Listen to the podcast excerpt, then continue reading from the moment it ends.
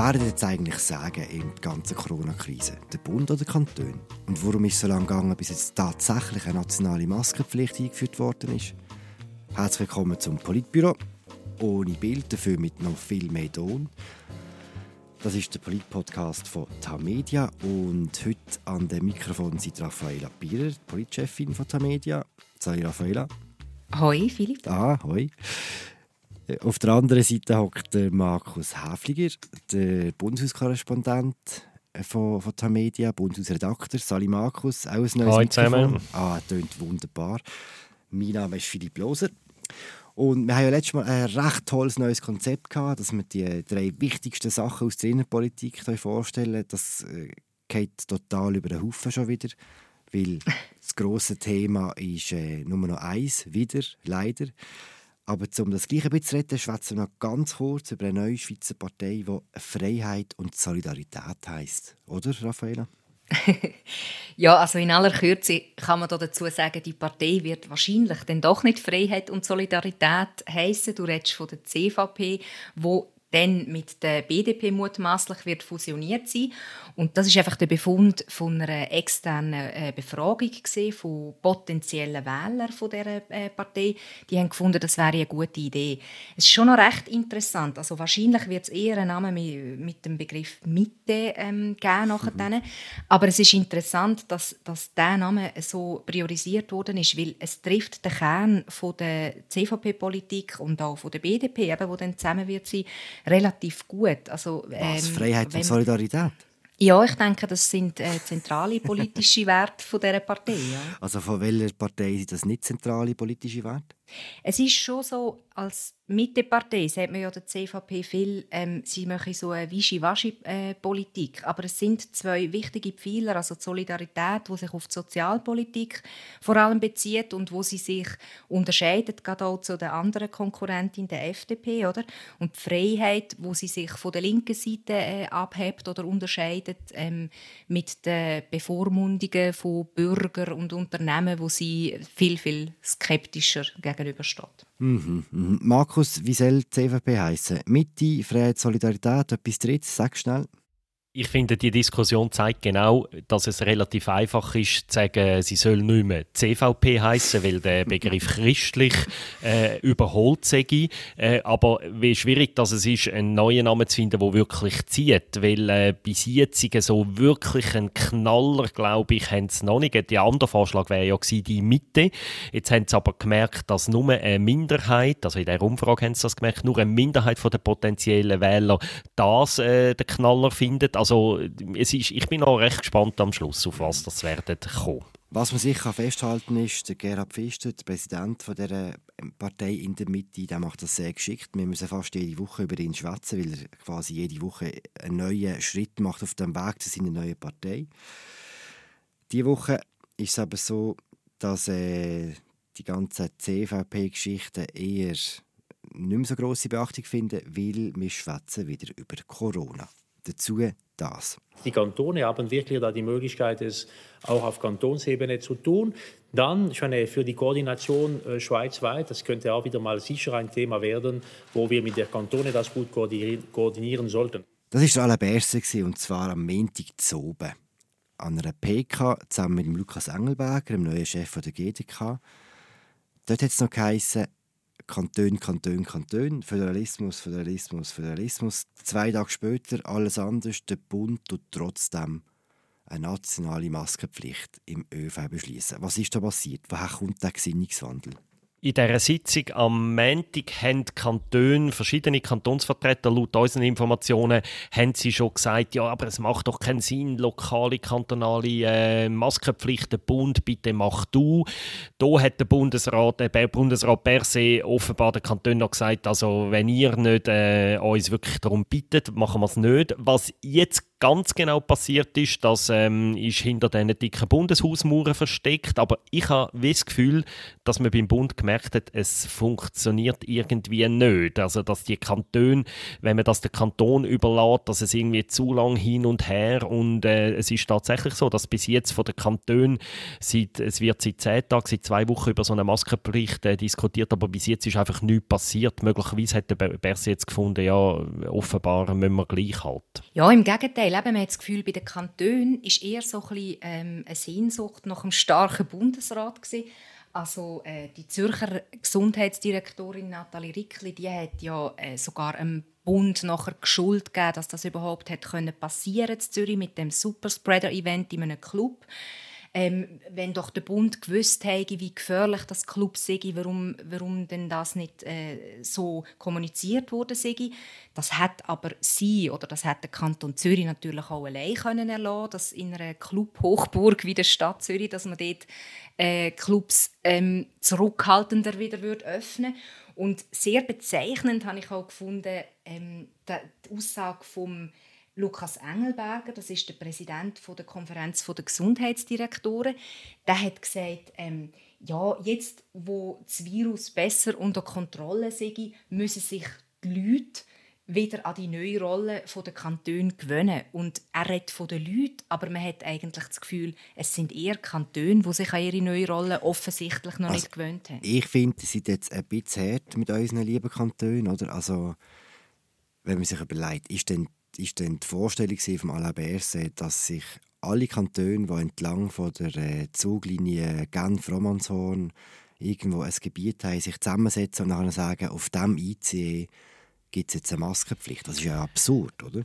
Nein, ich glaube, die Idee ist eine andere. Der Berse hat an der, am Montagabend auch gesagt, dass er das Gefühl hat, dass in den Fernverkehrszügen die im Moment noch nicht so stark beleidigt sind, dass darum dort gar nicht unbedingt das Problem ist, sondern mehr in den städtischen Verkehrsbetrieb, also Bus und Tram und dass man eigentlich, und dort muss man schon sagen, ich meine, dort könnte ein Kanton von heute auf morgen sagen, in der Transport Public Genevois oder in der Berner Verkehrsvertrieb, da gilt jetzt Maske. Auch die Bündner haben sich ja beklagt, ja, wir könnten in der rätischen Bahn ja schon, aber das mache keinen Sinn, wenn die SBB nicht töge.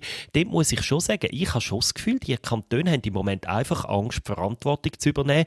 Ich meine, es ist doch ziemlich einfach, an jedem Zug von der rätischen Bahn so ein Schild zu machen und dann spielt es gar keine Rolle, ob die, die von Zürich auf Chur kommen, in die SBB vorher keine Maske mhm. hatten, dann können sie ja im Bund noch lange gleich. Mir hat schon das Gefühl, Kantone wissen nicht, wie sie sich in dieser neuen Lage sollen verhalten hat sich, hat sich die Diskussion auch ziemlich selbst, äh, so ein bisschen verselbstständigt? Wenn man jetzt zum Beispiel in meinem Kanton anschaut oder in Basel-Stadt, wir haben irgendwie jetzt seit zehn Tagen oder so keinen neuen Fall mehr und ehrlich gesagt, wo ist denn da äh, die Dringlichkeit, dass man in der Tramli eine Maske anlegen muss?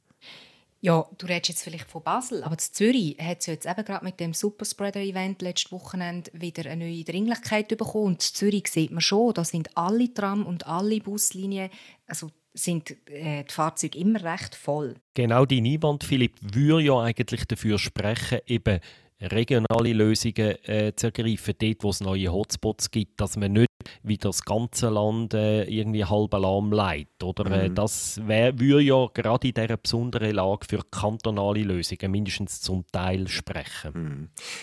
Ich habe es interessant gefunden, du, du gesagt hast, Raphael, hast die Sehnsucht nach der starken Führung. Das haben wir ja während der äh, Krise, wo sie akut war, also akuter als jetzt, haben wir das extrem gespürt. Haben wir vielleicht einfach das falsche System für so eine Krise? Also es ist sicher so, dass unser System eher auf Langsamkeit ausgelegt ist und das ist aber eigentlich in einer normalen Situation ein großer Vorteil, weil die Lösungen, die dabei rauskommen, die sind so lange ausgehandelt worden, dass sie eine deutliche Mehrheit haben und dass dann das auch alle äh, Player mittragen. Jetzt in so einer sehr speziellen Situation, wie wir jetzt sind, kann man schon sagen, es, die Trägheit, die verhindert, also im Moment geht es ja teilweise um jeden Tag, also da zählt jeden Tag und das verhindert halt schon ähm, dass man möglichst schnell zu einer Lösung kommt. Wahrscheinlich ist das auch der Grund, warum äh, Alain Berset am Montagabend noch gesagt hat, nein, nein, jetzt sind äh, Kantone am Zug und nachher, äh, zwei Tage später, sieht es schon ganz anders aus, weil sie einfach weil wichtige Zeit verstrichen ist, wo sie zögert haben. Ich bin nicht ganz einverstanden auch äh, mit der äh, Aussage von dir, Philipp, äh, dass unser System einfach in so einer Krise nicht angepasst ist. Wir haben jetzt in der außerordentlichen Lage gesehen, wenn es dringend ist, kann der Bundesrat. Und ganz ehrlich, in der jetzigen Lage, wir sind ja jetzt in der besonderen Lage seit etwa 10, 12 Tagen, dort könnten die Kantone, ich habe das Epidemiegesetz nochmal durchgelesen, also die Artikel sind völlig klar, in der besonderen Lage kann ein Kanton, er kann Firmen schliessen, er kann Veranstaltungen verbieten. Ich meine, sie haben alle Kompetenzen in der Hand, um relativ schnell können eingreifen und im Moment hat man einfach das Gefühl, sie, sie getrauen sich nicht richtig, weil sie sich daran mhm. gewöhnt hat, dass der Bundesrat den Job macht für sie. Mhm. Getrauen finde ich im Fall ein gutes Stichwort, weil ich glaube, es geht sehr stark darum, bis jetzt hat man ja die Schweiz eigentlich gelobt für ähm, das Krisenmanagement. Es ist ja vergleichsweise, also im Vergleich zu anderen Staaten gut gelaufen.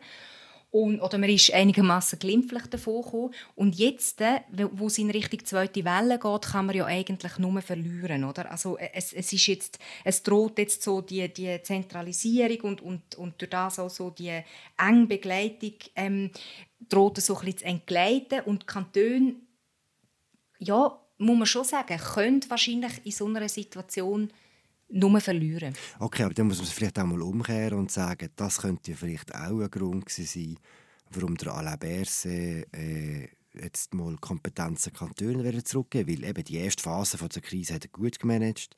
Auch er kann nur noch verlieren jetzt, oder? Genau, ja. Ich glaube, das ist ganz klar das Motiv. Oder? Der Berse kann ziemlich äh, froh sein und stolz sein, wie es gelaufen ist in der ersten Runde.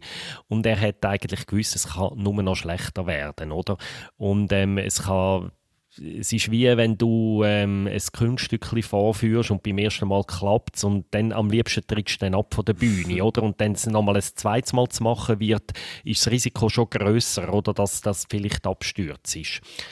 Und es ist auch noch interessant, oder? Man hat ja am Anfang der Krise häufig gesagt, ja, der Bundesrat, der könnte sich an die Macht gewöhnen und, und dann durchregieren für weiß nicht wie lange.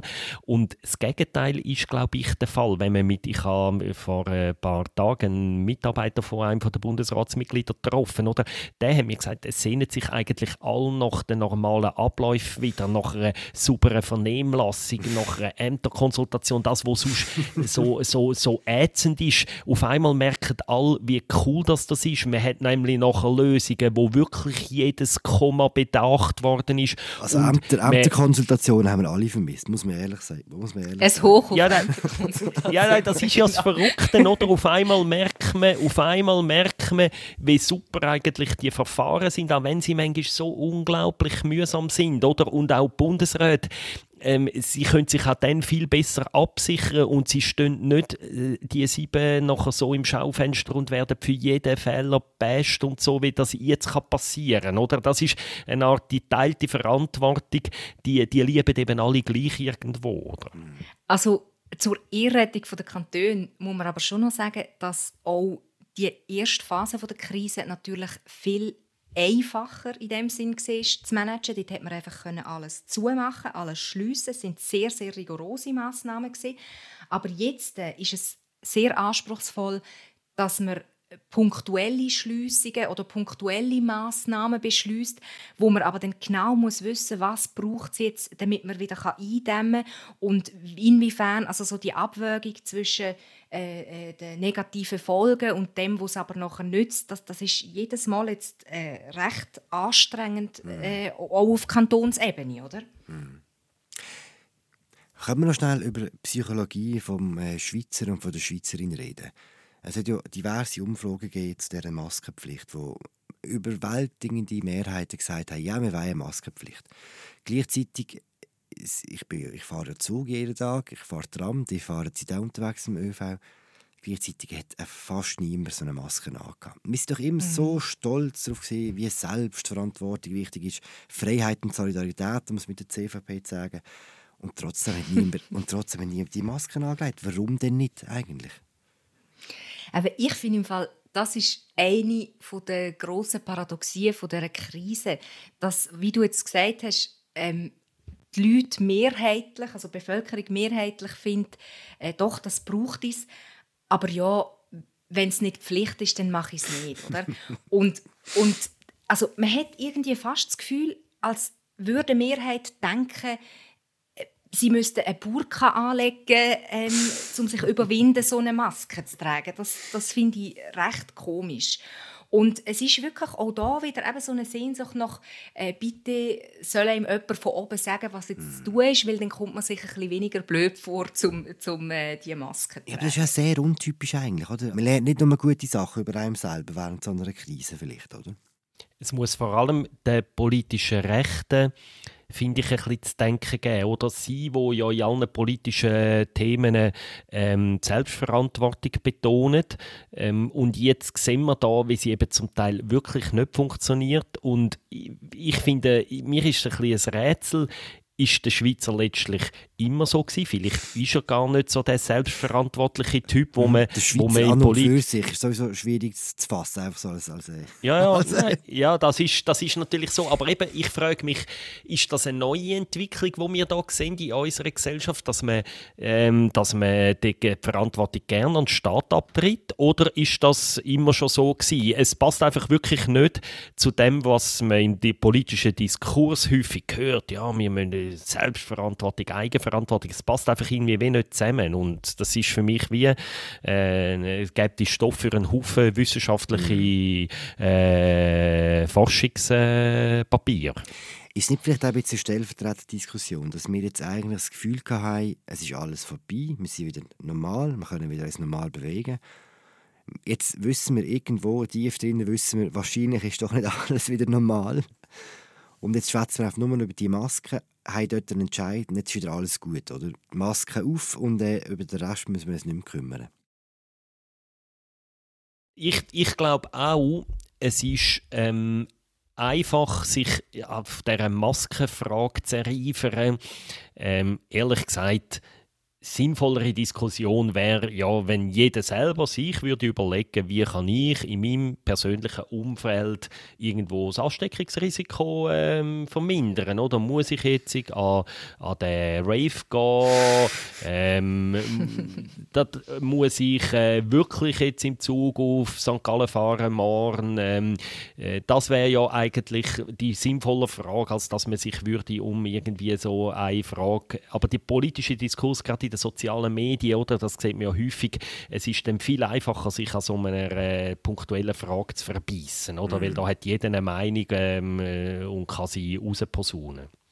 man muss schon auch sagen, es ist eines der grössten Versäumnisse in der Behördenkommunikation jetzt in dieser Krise, äh, die Frage von der Nützlichkeit von Masken, oder? dass es zuerst geheißen hat, das nützt gar nichts. Und jetzt plötzlich sagt man, mal, das nützt im Fall schon etwas, wenn man Masken haben. Das hat sehr viele Leute verunsichert. Und im ÖV haben sich nicht wenig Leute gesagt, ja, also wenn praktisch niemand eine Maske hat, wieso soll denn ich eine anlegen? Das ist sicher auch sehr ein wichtiges Motiv. Gut, das ändert jetzt. Bald werden wir alle mit Masken durch die Schweiz fahren. Habt ihr genug daheim? Braucht ihr noch? Ja. Du hast genug daheim. Markus?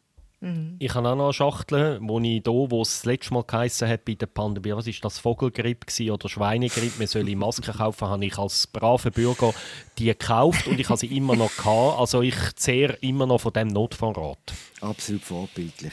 Hey, fahrt gut Zug, fahrt gut Tram. Wir hören uns bald wieder an dieser Stelle. Das war die Episode 5 vom Politbüro im Polit-Podcast von Tamedia. Wir hören uns in zwei Wochen wieder. Eine gute Zeit, bis bald. Ciao zusammen. Ein herzlicher Gruß ins Politbüro. Mein Name ist Alan Cassidy, ich bin US-Korrespondent von Tamedia. Und wenn ihr neben der Schweizer Politik auch etwas erfahren wollt über den amerikanischen Wahlkampf, über Politik hier, dann schaltet doch gerne ein in die Entscheidung 2020, der Tamedia Podcast zu den Wahlen in den USA.